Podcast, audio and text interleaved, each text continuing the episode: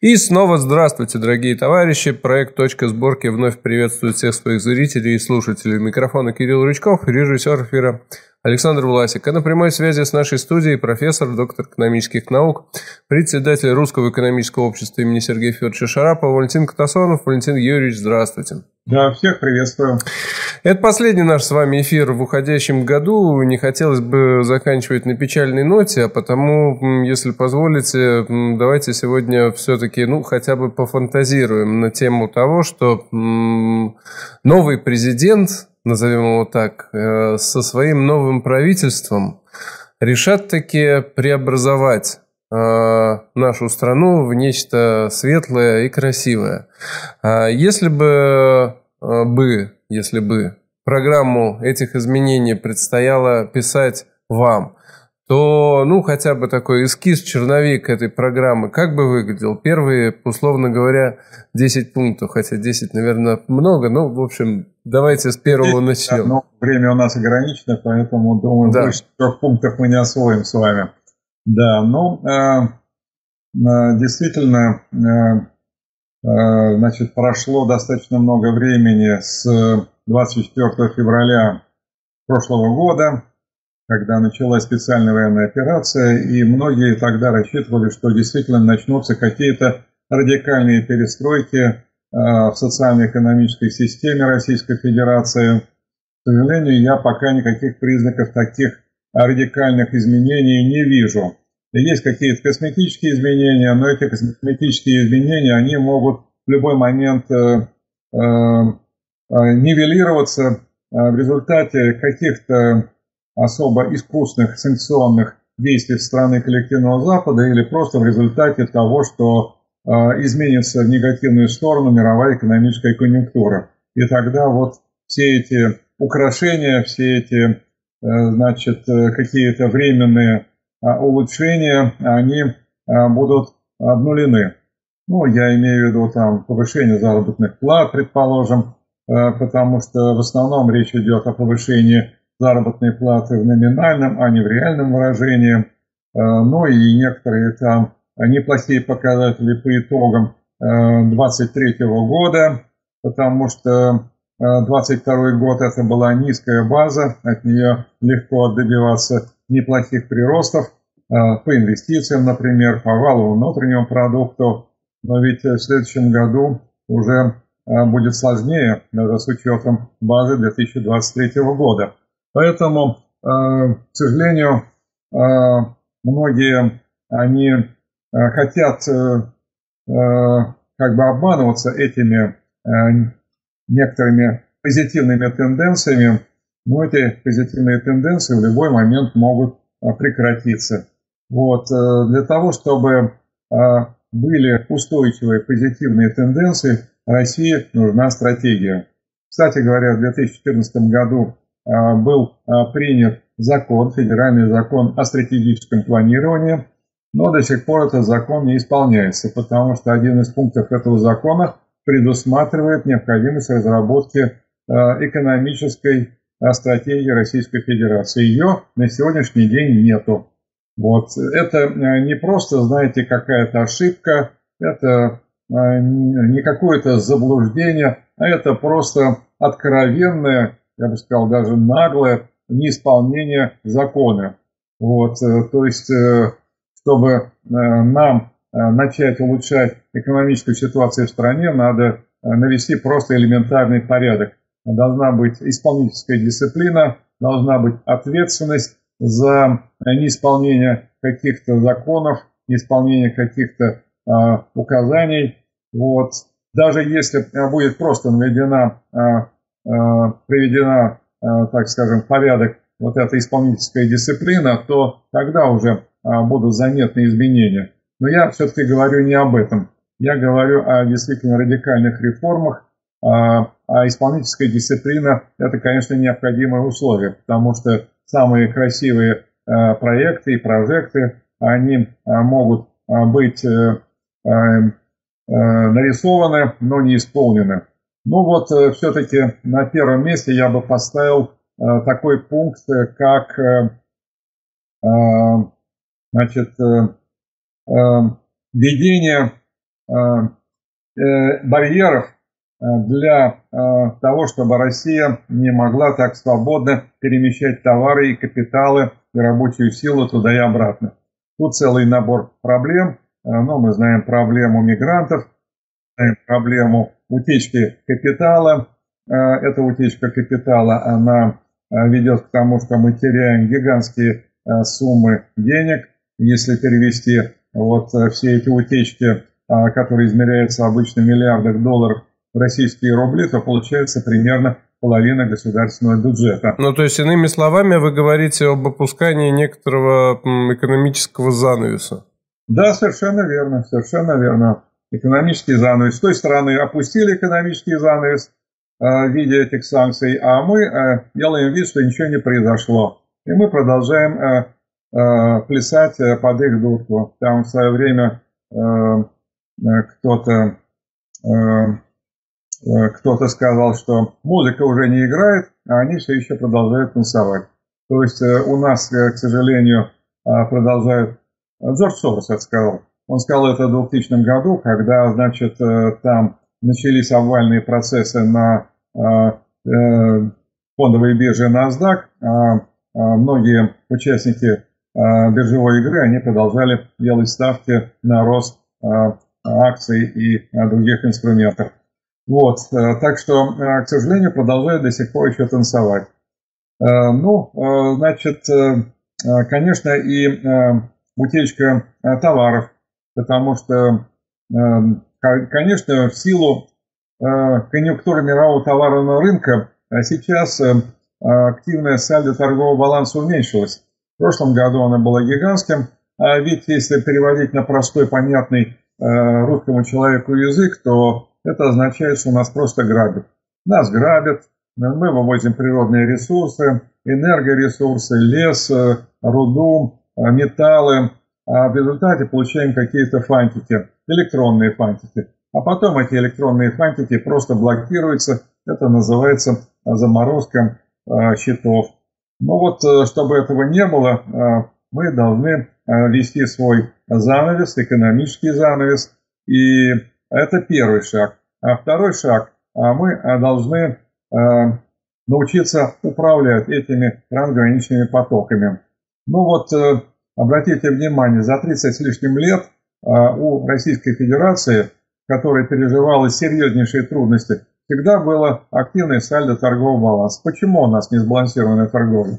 Я вот еще в советское время работал в системе внешторга, и я знаю, как устроена эта система была. Меня учили, именно этому учили. Моя специальность экономист по внешней торговле. Эм, торговля должна быть сбалансированной. Вот, и она была сбалансированной, и для этого было Министерство внешней торговли. Которое... Для нашего зрителя сбалансированная внешняя торговля – это когда импорт равен экспорту? Да, совершенно верно. Да, совершенно верно. Вот, э, конечно, могут быть какие-то отклонения, а, но это отклонения, которые нивелируются а, в следующем году или а, в следующие годы. А в целом, в общем-то, принцип балансированной торговли. Ну, тут одно за другое цепляется. Э, э, невольно я вспоминаю такой важнейший принцип э, отношений со внешним миром, как государственная монополия внешней торговли. Видите, я даже начал как-то не из внутренних дел, а с внешнеэкономических, это, видимо, в силу того, что все-таки а, а, мое базовое образование – это экономист по внешней торговле. Так вот, э, еще 22 апреля 1918 э, года э, был принят Совнарком, Совнаркомом Советской России декрет о национализации внешней торговли. Вот. А по сути дела это означало переход на государственную монополию внешней торговли. То есть а мы э, четко э, контролируем э, все товарные потоки, входящие, выходящие. И тут каких-либо злоупотреблений просто быть по определению не может, потому что управление внешней торговлей в высшей степени централизовано. С другой стороны, значит, операции по внешней торговле осуществляются специализированными государственными организациями. В советское время это были внешнеторговые союзные объединения, которые имели акционерную форму. И э, каждое такое объединение, оно имела определенный набор товаров. Они между собой никогда не конкурировали. Ну, скажем, экспорт нефть. Экспорт нефть исключительно занималась поставками черного золота. Естественно, что экспорт нефти имела такую весовую категорию, которая позволяла уверенно вести переговоры с западными монополистами на рынке черного золота. И так по всем товарам, как по экспортным, так и по импортным. А если мы говорим про государственную монополию внешней торговли, то, конечно, другой стороной медали является государственная валютная монополия. Без этого а, тоже а, ничего не получится. Ну и она, конечно, несколько позднее была установлена в Советском Союзе. Она уже окончательно была установлена в 30-е годы, когда в СССР проводилась индустриализация, и когда нужен был жесточайший контроль за валютой, вот, э, потому что э, каждый доллар, каждый фунт был э, крайне нужен для закупки импортного оборудования для индустриализации. Вот тогда этот принцип государственной валютной монополии уже заработал на все 100%.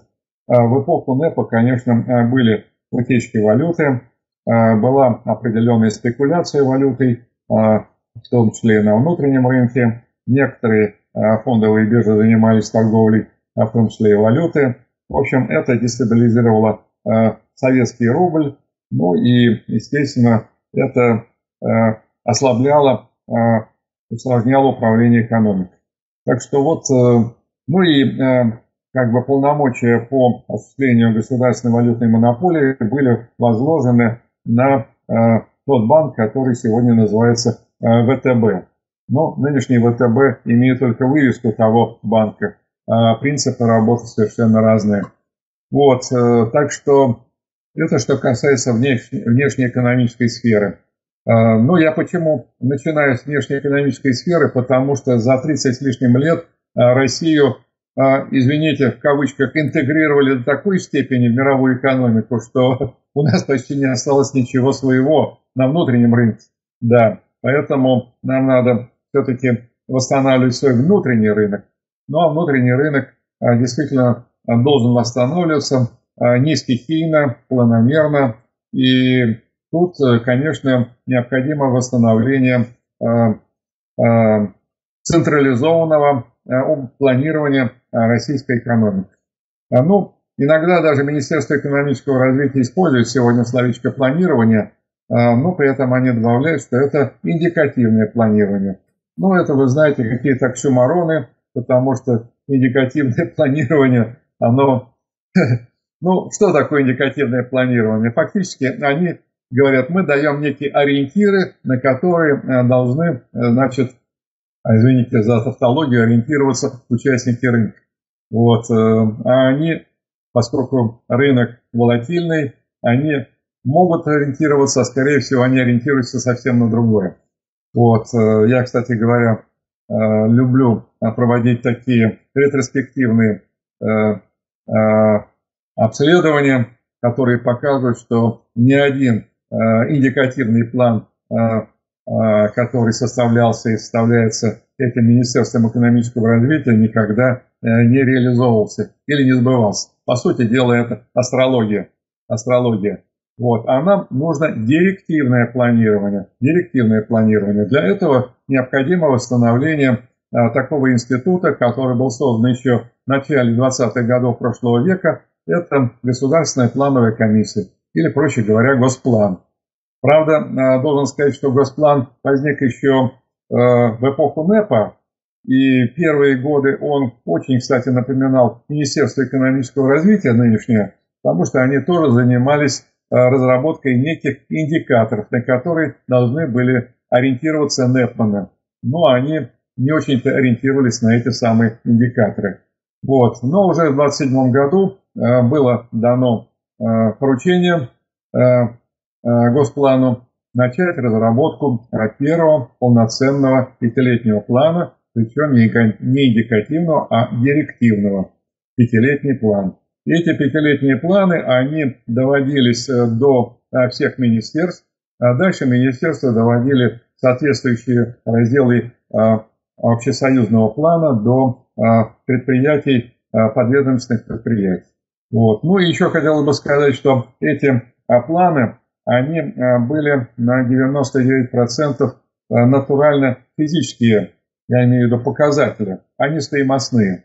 Потому что, в общем-то, если ориентировать экономику на стоимостные показатели, то экономика тогда уйдет не в ту сторону, в которую надо. Ведь в 30-е годы проводилась индустриализация, в индустриализации были очень четкие э, стратегические цели. Первое – это значит, э, ликвидировать тот разрыв, э, то отставание, которое э, существовало э, у Советского Союза по отношению к западным странам. Второе – это значит, э, э, полностью э, значит, обеспечить самодостаточность советской экономики. Вот. Ну и третье – это создание промышленного базиса для обороны. Все эти три стратегические задачи были решены. Без директивного планирования, без экономической мобилизации решить эти стратегические задачи было невозможно. Ну вот сегодня это все необходимо делать. Экономической мобилизации я пока не вижу. Одним из важных индикаторов который свидетельствует об экономической мобилизации, это показатель нормы накопления. Норма накопления – это величина а, инвестиций в основные фонды а, к валовому внутреннему продукту. Значит, э, даже вот по оценкам Международного валютного фонда средний а, показатель по миру, ну, конечно, там не все страны, около 100 стран они обследуют и оценивают, средний показатель 5%. У нас ниже среднемирового. Э, на протяжении прошлого десятилетия э, примерно где-то этот показатель колебался около планки 20%.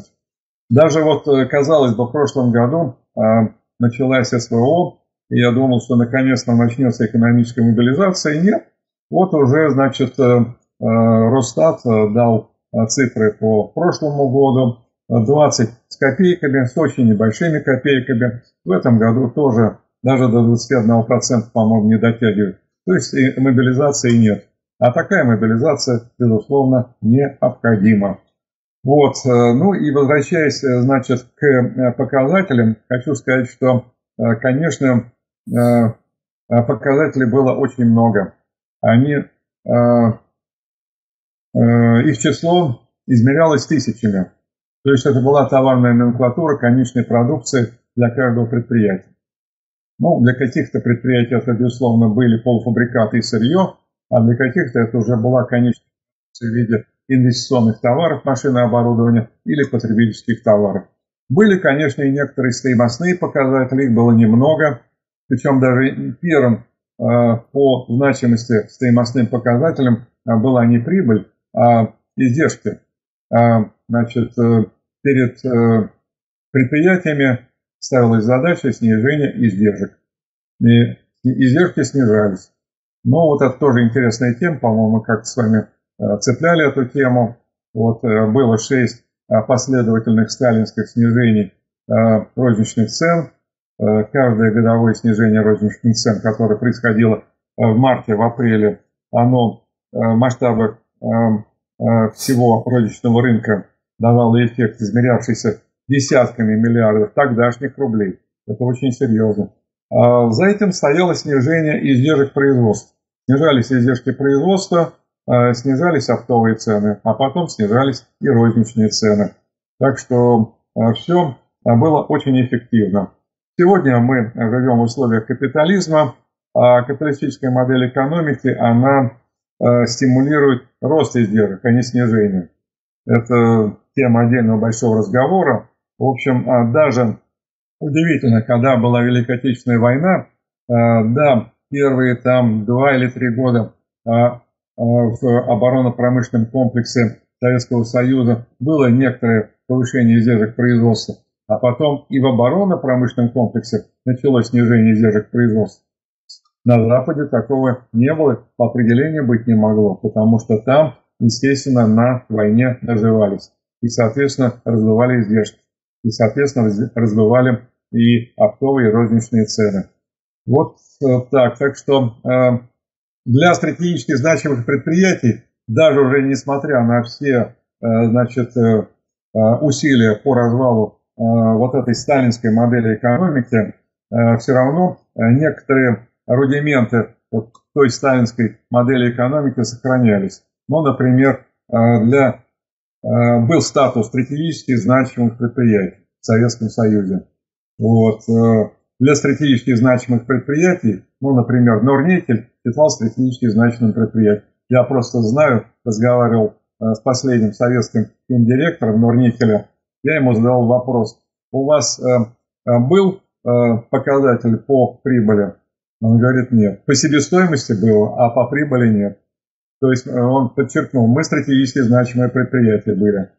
Так что вот такая вот картинка. Ну, а Еще, конечно, нельзя не упомянуть о таком элементе вот этой альтернативной модели. Это а, двухконтурная система денежного обращения. Двухконтурная я, признаться, был убежден, что у вас во главу угла будет поставлена национализация или даже ликвидация Центробанка. Он у вас даже не третьим пунктом идет. Ой, доберемся. Ждем, ждем. Просто я про Центральный банк обычно говорю, э, потому что Э, как бы, ну, с учетом текущей конъюнктуры, а мы сейчас обсуждаем стратегию, да. Да, да, да. Двухконтурная экономика, извините, что перебил. Да, двухконтурная экономика, то есть двухконтурное денежное обращение. Один контур – это контур, который обслуживает э, предприятия, компании. Вот, э, это условные деньги, они безналичные. Вот, они необходимы просто для планирования и для учета. Вот, второй контур – это а, обращение наличных денежных знаков. Это тот контур, который обслуживает население, а, который прежде всего обеспечивает деньгами а, розничную торговлю, сферу услуг. Ну вот я рассказываю, как оно было. И главное, между этими контурами стояла такая, я бы сказал, заслонка. То есть, ведь сегодня свободно можно конвертировать наличные в безналичные и обратно. А ведь с чего началась, между прочим, а, перестройки, вот это а, вакханалия, когда а, чуть ли не за сутки появлялись новые так называемые советские миллионеры. Они появлялись за счет того, что был открыт этот винтель, это перемычка, и безналичные рубли из первого контура стали перетекать во второй контур, обналичиваться, и вот таким образом, значит, стали появляться наши советские миллионеры. Конечно, это привело к инфляции, э, э, сумасшедшей инфляции, ну и т.д. и т.п. Я не буду э, подробнее об этом говорить. Ну, я иногда еще говорю трехконтурная система, потому что третьим контуром я называю валютное обращение. Но между валютным обращением и рублевым обращением, конечно, стоит не просто какой-то вентиль, а там просто стоит... Так если мы занавес опускаем, какое валютное обращение? Нет, но дело в том, что валютное обращение оно существует между участниками внешнеэкономической деятельности. То есть это а, круг, очень узкий круг организаций, вот те же самые всесоюзные а, внешнеторговые объединения, число которых было примерно около 50. Ну и главным как бы распределителем этой валюты а, был а, а, банк для внешней торговли. Собственно, вот, да, и, конечно, валюта не наличная, не безналичная, она никак не могла попадать на внутренний российский, советский, извините, рынок. А если э, каким-то образом такая наличная валюта оказывалась на внутреннем рынке, э, то это пресекалось уголовным кодексом. Да, это вот борьба э, с валютными форцовщиками. Это я хорошо помню, 70-е, 80-е годы. Вот, ну это такие уже мелочи, а тут вот вы мне подсказали, значит, по поводу наведения порядка в денежно-кредитном хозяйстве, ну, а тут тоже не надо изобретать э, э, никакой велосипед, не надо открывать никакой Америки. Э, вспомним просто реформу денежно-кредитной системы 30-32 годов в Советском Союзе. До этого, значит, был угар НЭПа в этой сфере. Уже везде как бы НЭП угасал, а вот еще в денежно-кредитной сфере он продолжался. Там было около 100 банков, учитывая ну и вот Причем там были банки частные, были кооперативные банки, а, были смешанные государственные частные банки и были даже банки с некоторым участием иностранного капитала. Вот, на выходе а, было около десятка банков, все они были государственные. По сути дела, был провозглашен принцип государственной монополии э, банковского и денежного обращения, э, банк, э, банковской деятельности и денежного обращения. Конечно, главный это был Госбанк СССР. Были специализированные государственные банки, ну, наиболее известный всем это Промстройбанк. Ну, правда, такое название он имел уже в 80-е годы, до этого вывески немножко по-другому назывались. А был Жилсоцбанк, был Сельхозбанк, а, ну и некоторые другие специализированные банки. Так что не больше десятка было таких банков, и каждый работал а, в своем сегменте. Вот. Э, ну и естественно, что э, э, при такой модели единственным эмитентом денег был Госбанк. А другие банки, государственные советские банки, они денег не создавали. Это я специально подчеркиваю, потому что сегодня в Российской Федерации мы видим совершенно другую модель денежно-кредитного хозяйства, когда примерно 20% э, всей денежной массы, денежный агрегат М2, это наличные и безналичные деньги, создается Центральным банком. Он имитирует исключительно наличные деньги. А безналичные деньги, 80%, это коммерческие банки. Понятно, что Центральный банк не очень-то контролирует и управляет процессом создания безналичных денег, и уж тем более он не думает о целевом использовании этих денег. Для этого нужна высочайшая централизация управления денежно-кредитным хозяйством. Для этого необходимо, конечно, э, придание Центральному банку статуса государственного института. На сегодняшний день, мы с вами уже об этом говорили, Центральный банк, по сути дела, частная лавочка. Она э, себя позиционирует э, как независимый от государственный институт, но на самом-то деле, конечно, он управляется оттуда, управляется оттуда со всеми отсюда вытекающими для нас последствиями и замораживания валютных резервов на сумму 300 миллиардов долларов, и повышение ключевой ставки до 16%, и это уже парализует российскую экономику. Я хочу сказать, что э, э, даже вот если внимательно изучать Конституцию Российской Федерации, просто надо исполнять эту Конституцию. Статья 75 этой Конституции говорит следующее, о том, что Центральный банк э, является все-таки э, органом государственной власти. Там сказано, Центральный банк э, значит, э, обеспечивает э, устойчивость российского рубля э, независимо от других органов государственной власти. Если человек владеет русским языком, то из этой фразы следует, что Центральный банк является тоже органом государственной власти. А затем мы переходим к статье 114, где говорится о том, что одной из основных задач исполнительной власти является проведение государственной э, денежно-кредитной политики. Вот вроде бы из Конституции вытекает, что Центральный банк должен быть в системе исполнительной власти. То есть о чем дальше говорить? Ну вот э, я опять-таки возвращаюсь к опыту Советского Союза, и э, опыт такой, что Госбанк СССР входил, конечно, в исполнительную ветвь власти. Причем примерно 25 лет, я подсчитывал, вот советского периода, это когда Государственный банк был по статусу ниже, чем обычное министерство он находился в системе Минфина СССР. То есть он, по сути дела, э, не проводил никакую государственную денежно-кредитную политику, он просто выполнял чисто технические функции. Он, значит, э, э, проводил эмиссию денег, и он, значит, обеспечивал денежное обращение. В соответствии с планами, Газплан верстал не только планы по производству товаров, он верстал финансовый план, он Э, верстал денежный план, и э, Госбанк он просто исполнял, просто исполнял эти самые э, показатели, которые были, значит, определены Госпланом СССР. Вот такая должна быть модель. Кстати говоря, и на сегодняшний день в Китайской Народной Республике такая же вертикаль. Есть Госсовет, который как бы управляет всей исполнительной ветвью власти. Ну и под госсоветом в том числе находится Народный банк Китая. Народный банк Китая сам не проводит никаких там повышения ключевой ставки, да, и, и прочих всяких волонтаристских решений.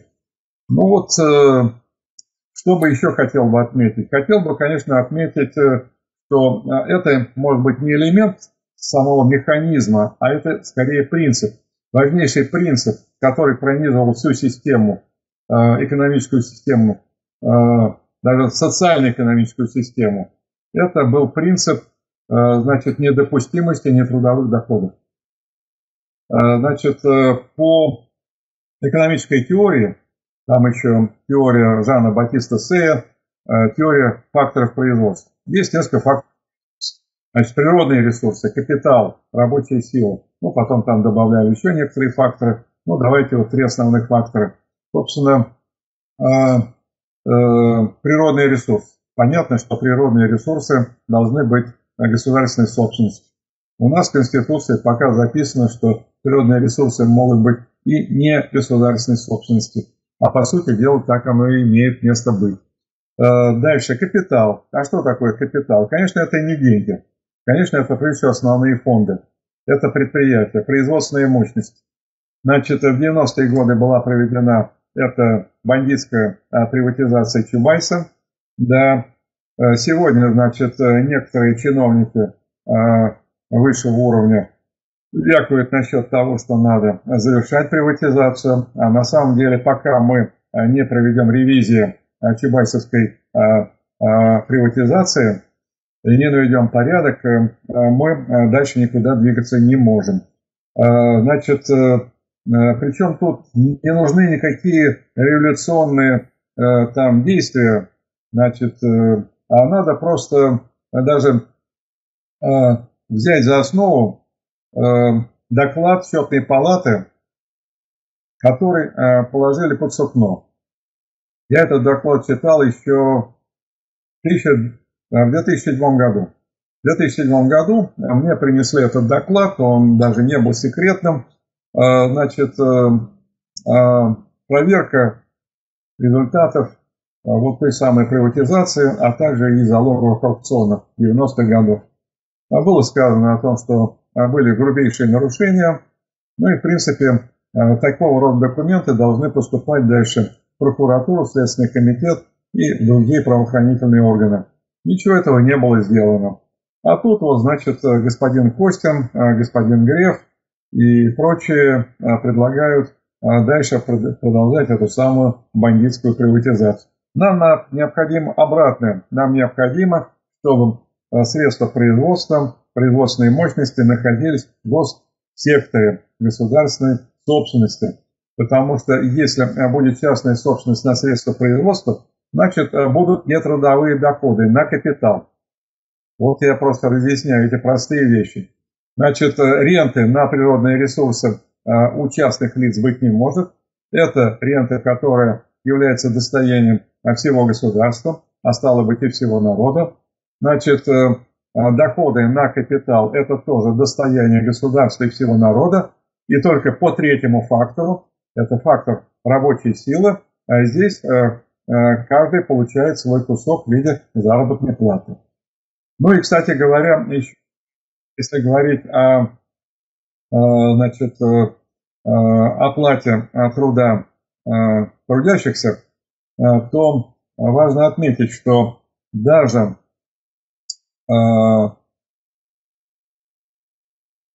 еще задолго до того, как даже на 22-м съезде было объявлено о том, что мы, значит, строим коммунизм, и что в 80-м году люди будут жить при коммунизме, уже к этому моменту, еще до 1962 года, уже значит, общественный продукт распределялся не только через заработную плату, а и другими способами. Ну вот я уже упомянул 6 э, снижений розничных цен, 6 сталинских снижений цен. Ведь э, это, если просуммировать все 6 снижений, это где-то получается 700 миллиардов рублей тогдашних. Представляете? Это сумасшедшие совершенно цифры. А ведь это все э, фактически кто стал бенефициаром этого снижения? Да все люди. Все люди, которые ходили в магазины. То есть это вот такая, я бы сказал, э, часть э, дохода, которая не имела формы заработной платы. Еще одна часть дохода, которая не имела, не имела формы заработной платы, которая формировалась за счет вот этой государственной ренты и государственных инвестиционных доходов, это общественные фонды потребления. Образование, э, культурная сфера, медицина – это все общественные фонды потребления. Я застал это время, я пользовался этими общественными фондами потребления, но это уже такие воспоминания лирические, но тем не менее могу сказать, что это не лозунги были, а это была реальная живая практика. Ну вот э, так э, вкратце бы я пробежался по некоторым э, предложениям той программы, которую я уже не раз писал, не раз озвучивал, но думаю, что ее надо озвучивать постоянно. Ваша программа не содержит одного очень важного пункта. А в части планирования. Когда вот мне предстоит э, добраться из точки А в точку Б, подразумевая, что туда нет какой-то прямой дороги, мне нужно запланировать этот путь. Вот э, в части того, что вы описали с госпланом, все понятно, нареканий, что называется, нет. Но вектор движения вы не определили совершенно. То есть, э, что... это стратегия. Я сейчас говорил о механизме. А стратегия это Тогда вот э, прошу вас э, пару слов о стратегии. То есть, какую цель э, должны мы ставить перед госпланом? То есть, какие целевые показатели а, должны быть приоритетными при, да. при стратегическом планировании для государства? Вы знаете, я об этом в прошлом году неоднократно писал, неоднократно говорил. Я говорю, не надо изобретать а, паровоз, не надо открывать Америку. Э, у нас ситуация очень похожая на ту, которая была в конце 20-х, начале 30-х годов э, прошлого столетия. Вот, э, то есть против нас вела санкционная война, да, только тогда это называлось бойкотами, эмбарго. Вот, ну, значит, к тому же мы тоже испытывали вот эту волатильность мирового рынка, когда мы, например, поставляли зерно на этот рынок и чувствовали, что, значит, иногда мы теряем валютную экспортную выручку, ну и т.д. и т.п. Не буду сейчас это перечислять. То есть я хочу сказать, что э, те же самые три стратегические цели. Первая цель – это э, э, ликвидировать, преодолеть э, растущий отрыв э, Российской Федерации от ведущих стран Запада или даже просто мировых экономик. Э, Второе – это, значит, обеспечение полной самодостаточности, или, я не боюсь этого слова, экономической автаркии. Мы же не какая-нибудь там Бельгия или Голландия, а, которая по определению не может иметь автаркию. Мы страна-континент. Вот. И третье – это, значит, создание мощного промышленного базиса для обороны страны. Для обороны страны. Вот эти три стратегические задачи, они были тогда решены. Если бы они не были решены, мы бы не победили в Великой Отечественной войне. Вот. Должен вам сказать, что сегодня вот первая задача, она является очень э, такой важной. А, я буквально на медне тут проводил свои статистические расчеты, которые показывают, что а, мы, значит, на протяжении всех трех с лишним десятилетий существования Российской Федерации имели э, темпы экономического роста э, ниже среднемировых. Ну вот, соответственно, нетрудно догадаться, что э, мы все больше отставали от всей мировой экономики. Единственное некоторое утешение, что некоторые страны Запада, они имели тоже темпы экономического развития ниже среднемировых. Ну, например, Соединенные Штаты Америки, а, Франция и так далее. Ну, а это слабое утешение, потому что а, если мы бы сравнивали себя с Китаем а, или с Индией, мы увидели, что разрыв просто увеличивался и продолжает увеличиваться. А так, темп развития мы в чем будем измерять? А, ну, мы Все измеряем... в том же ВВП? Да, к сожалению, ВВП. Но есть другой показатель а есть показатель стоимостные объемы а, промышленного производства. Я с вами согласен, это более точный показатель. И, кстати говоря, а, в годы индустриализации в основном пользовались именно стоимостными показателями промышленного производства, сельскохозяйственного производства. Потому что ВВП действительно в значительной степени мыльный пузырь, там большая часть ВВП приходится на услуги, но тогда получается еще более неприглядная картина. А, вот если по, а, а, скажем, показателю ВВП в реальном исчислении, то есть с учетом инфляции, мы где-то в нынешнем 23 году примерно на 25% превышаем уровень 1990 года, это в целом по ВВП, реальному ВВП, то по показателю промышленного производства вот в этом 23 году мы аккуратно выходим на уровень 1990 года.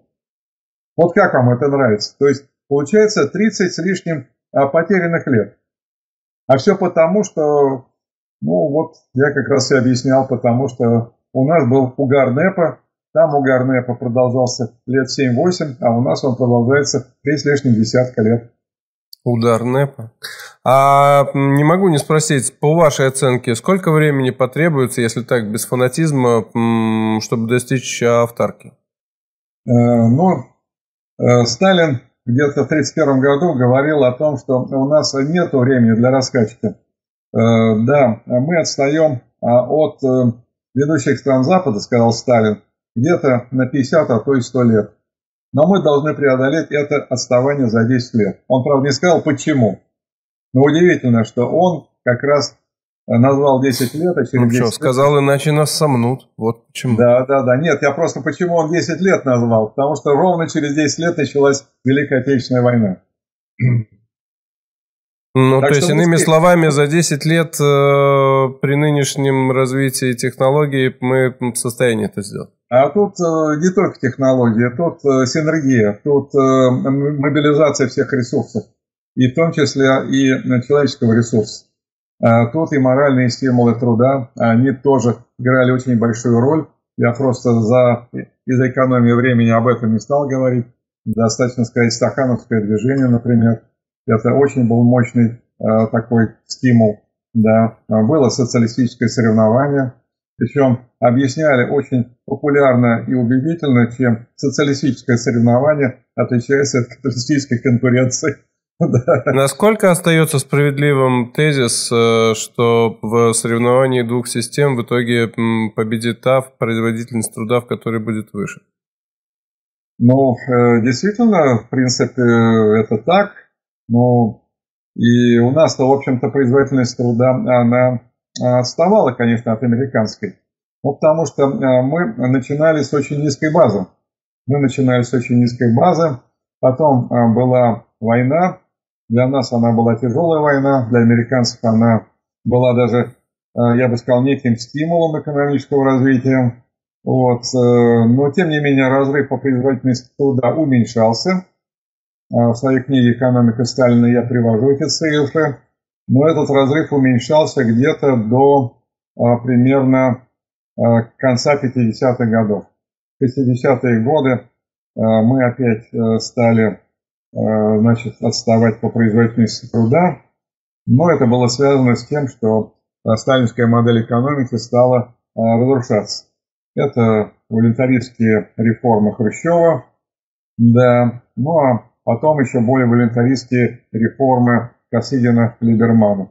Вот э, реформа Косыгина-Либермана я уже хорошо помню, потому что они начались, когда а, я уже учился то ли в девятом, то ли в десятом классе, и мы на уроках отчисления обсуждали, что такое хозрасчет, а, что такое, значит, себестоимость продукции, что такое прибыль.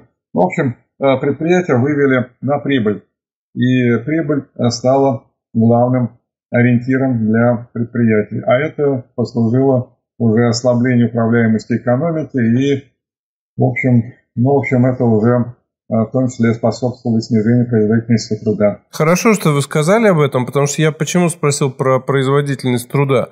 А, ну вот э, представим себе гипотетическую ситуацию, что за 10, пусть даже 15 лет пробежали мы этот путь э, до автарки, а после этого перед госпланом какие цели ставить будем? Ну, дело в том, что э, дело в том, что действительно нужны какие-то стратегические цели. А танцуя стратегических целей, мы дальше... Ну вот, американцы, кстати говоря, содрали много с нашего планирования. В американской системе, особенно Министерстве обороны, это называлась система PPB – Planning, Projecting, Budgeting. То есть Сначала стратегические цели, потом программы, а уже под программы бюджетное финансирование, система PPB.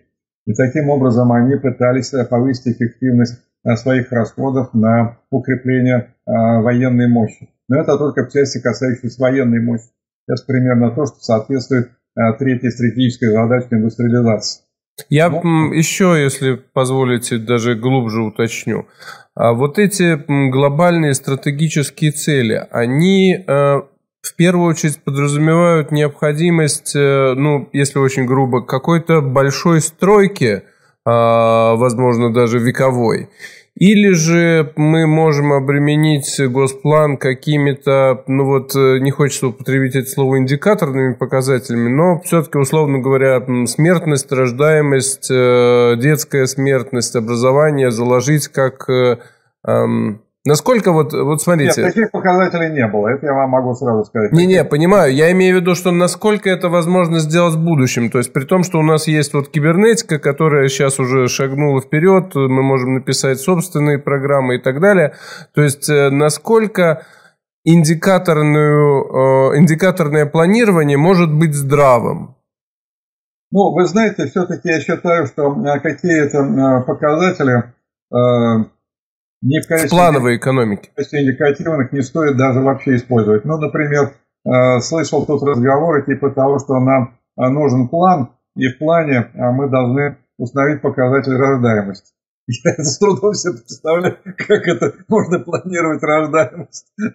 А, нет, вы сделали справедливое замечание, что индика- индикативное планирование в рыночной экономике, ну, как бы сущая глупость, потому как рынок, э, он и есть рынок, он э, не может э, чутко реагировать и следовать за индикаторами, которые устанавливает какое-то там министерство. Но если экономика у вас плановая, если у вас расчет производится от булавки до космического корабля, то, возможно, я опять же лишь предполагаю и спрашиваю, что в такой экономике индикативное планирование вполне себе возможно, даже вплоть до уровня рождаемости. То есть, условно говоря, если мы рассчитали и понимаем, что вот э, на русский менталитет, если наложить четкую и определенную модель хозяйствования, определенное количество квадратных метров и определенную зарплату, то русский человек начинает размножаться со скоростью 2,2 человека а, ну, прибавки в год. Ну, я абсолютно с потолка беру, естественно, эти цифры. То... Я скажу, что э, 30-е годы э, многие уже как бы обсасывают разные показатели этого уникального периода нашей истории, но редко вспоминают э, демографические показатели.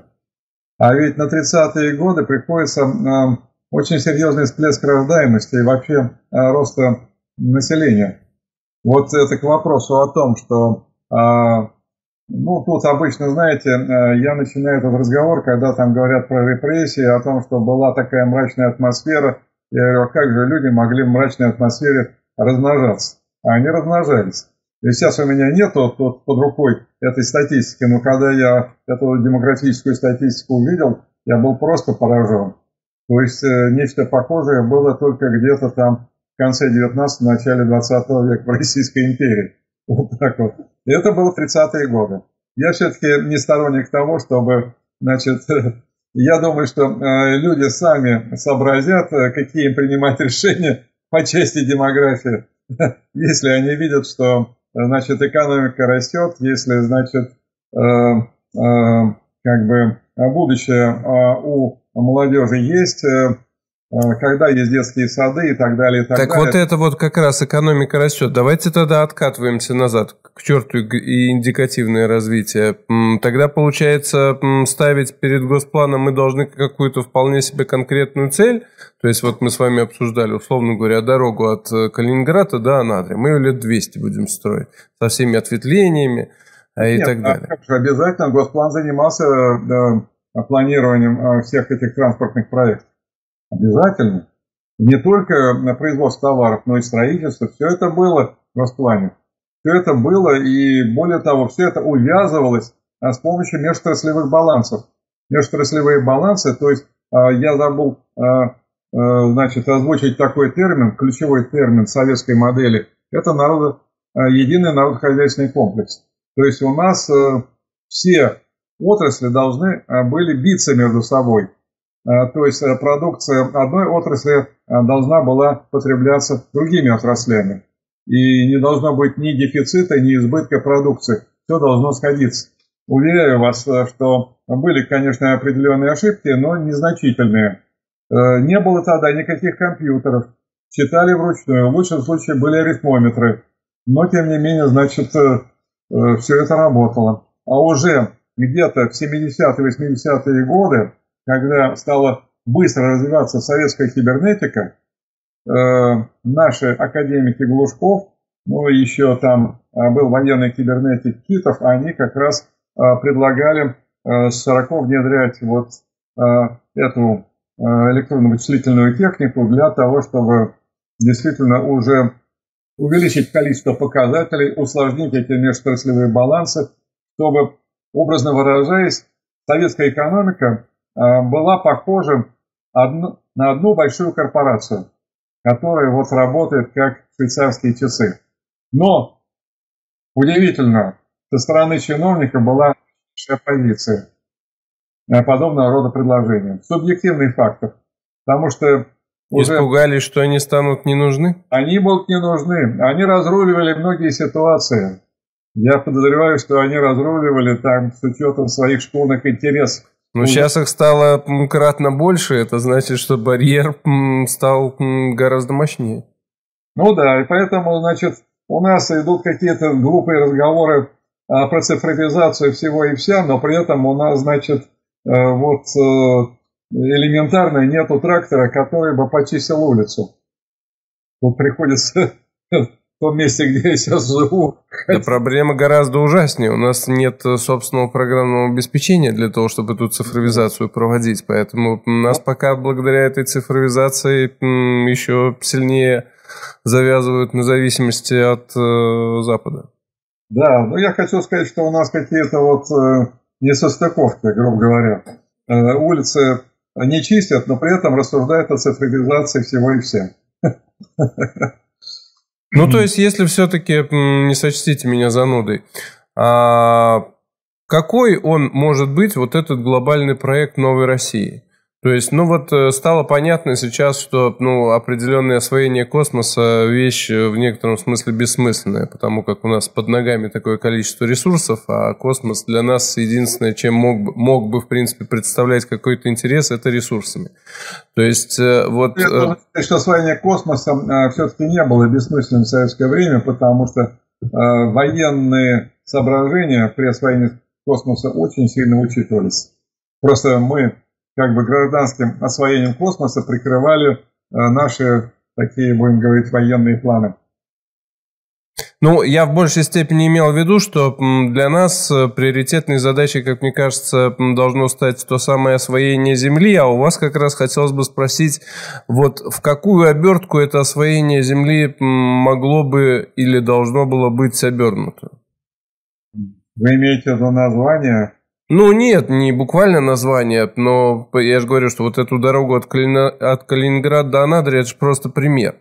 А, то есть ее же нужно еще как бы а, обосновать ее необходимость. А вот э, что с вашей точки зрения могло быть необходимым уже в ближайшее время? Безусловно, это вопрос, который э, нельзя поручать э, чистым экономистам или транспортникам, потому что Сначала надо решить вопрос, а какие нам дороги нужны. А нужна ли нам дорога от Калининграда до Анадыря?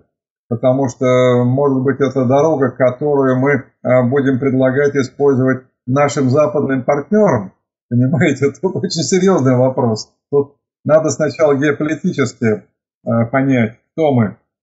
Мы же действительно, будем так говорить, э, суверенное государство с определенной исторической миссией. И как-то Конечно, это уже не вопрос экономиста. Да, безусловно. Что ж, тогда я от наших зрителей непременно а, жду рационализаторских предложений, ну или просто фантазии на тему того, как а, должно быть... А, выражено вот то самое освоение земли русской в тех или иных э, проектах, э, неважно какого масштаба. Ну, хотелось бы, безусловно, чтобы рациональность и адекватность при этой фантазии а, вас не покидала. На прямой связи а, с нашей студией последний раз в уходящем году был профессор, доктор экономических наук Валентин Катасонов. Валентин Юрьевич, большое спасибо, что нашли время. Спасибо за внимание и всех с наступающим Новым годом. Поздравляю я с наступающим Новым годом наших зрителей и слушателей. Желаю вам, чтобы непременные, как можно скорее у руля нашего государства оказались люди, сопоставимые с мечтаниями и чаяниями, с теми людьми, которые не дали нам проиграть а, Великую Отечественную войну. Не сдаемся, держимся вместе, классовая борьба продолжается. Спасибо.